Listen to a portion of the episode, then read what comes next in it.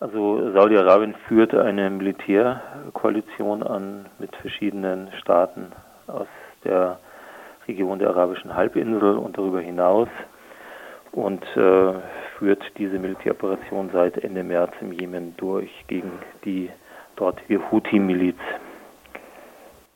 Jetzt hat Oxfam einen Alarmruf gestartet, dass sie sagen, dass die humanitäre Katastrophe, die als Folge der, der Blockade des Jemen, ich glaube unter anderem durch äh, ägyptische Schiffe, wenn ich richtig orientiert bin, dazu führen wird, dass es eine humanitäre Katastrophe gibt, die eventuell viel mehr Opfer fordern kann als die Kampfhandlungen.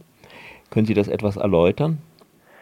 Ja, also es ist tatsächlich so, dass seit Ende März äh, die Militärkoalition nicht nur die Häfen, aber das ist sicherlich das äh, Wichtigste, aber auch äh, Flughäfen und auch Landverbindungen in den Jemen hinein blockiert oder extrem restriktiv behandelt, sodass äh, viel zu wenige Versorgungsgüter, insbesondere Treibstoff, aber auch Nahrungsmittel und Medikamente ins Land kommen und äh, die Zahl der auf äh, humanitäre Hilfe angewiesenen Menschen hat sich seit dem Ausbruch des Krieges von etwa 10 Millionen auf über 20 Millionen jetzt verdoppelt. Und wenn nicht sehr bald deutlich mehr Versorgungsgüter ins Land kommen, dann droht in der Tat eine humanitäre Katastrophe. Nun ist ja der Jemen ein sehr heißes Land, jetzt äh, gerade noch im, mitten im Sommer und auch mit Wasserarmut. Äh, wie spielt denn das rein?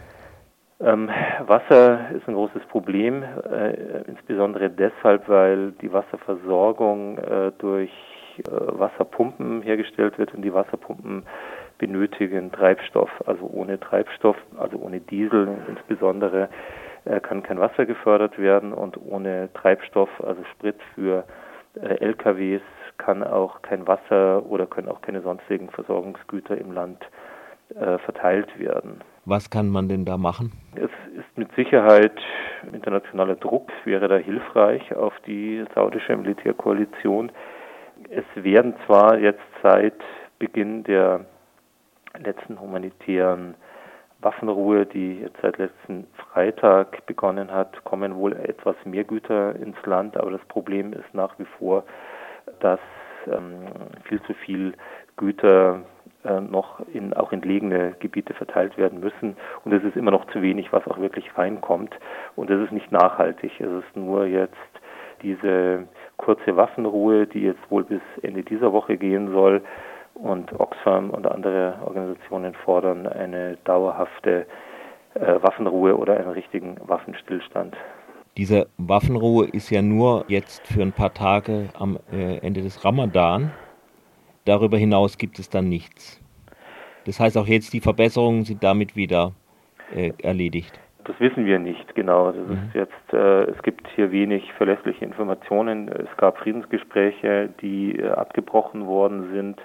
Und ähm, wir hoffen, äh, dass eben diese kurzfristigen äh, Waffenruhen ausreichen, um eben genügend äh, Versorgungsgüter hineinzubringen. Aber es ist überhaupt nicht verlässlich und es benötigt einen internationalen politischen Prozess, den es so nicht gibt oder der mhm. bis jetzt im Sand äh, verlaufen ist, um einen dauerhaften Frieden herzustellen.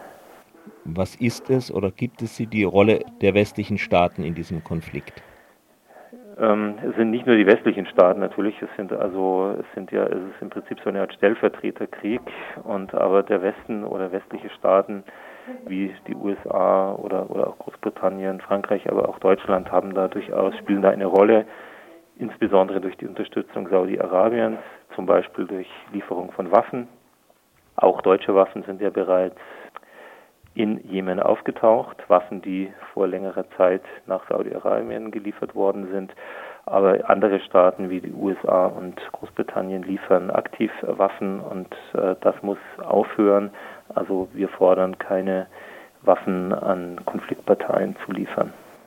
Die werden das irgendwie äh, wahrscheinlich mit Bekämpfung des Terrorismus erklären das oder rechtfertigen. Bündnisverpflichtung oder Bündniszusagen oder einfach strategische Sicherheitsinteressen. Saudi-Arabien gilt eben als Hort der Stabilität und äh, wird seit Jahren von westlichen Staaten aufgerüstet und äh, leider gab es ja auch schon Beispiele, dass Saudi-Arabien mit diesen Waffen eben nicht nur sich selbst gegen Angriffe verteidigt hat, sondern die äh, Waffen durchaus auch für ähm, aggressive Militäraktionen einsetzt.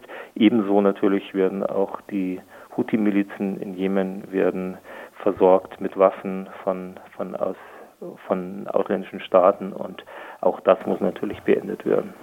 Wie wirkt sich dann, also wir hatten das vorher nur mit dem Wasser als einen ganz wichtigen Punkt. Wie steht es denn um die gesamte Gesundheitsversorgung? Und was macht übrigens Oxfam äh, in diesem Zusammenhang? Ähm, Oxfam arbeitet in mehreren Provinzen im Jemen und äh, soweit wir sehen, sind bereits äh, sehr viele, besonders auch Kinder, äh, sind, sind unterernährt. Sehr viele leiden auch darunter, dass es nicht genügend äh, sauberes Trinkwasser gibt.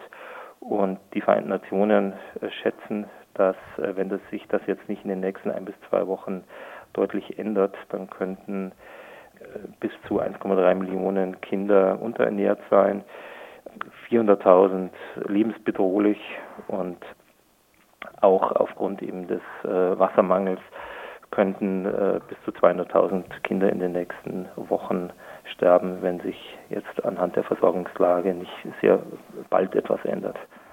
Hm, ich habe richtig gehört, in den nächsten Wochen. In den nächsten Wochen, ja.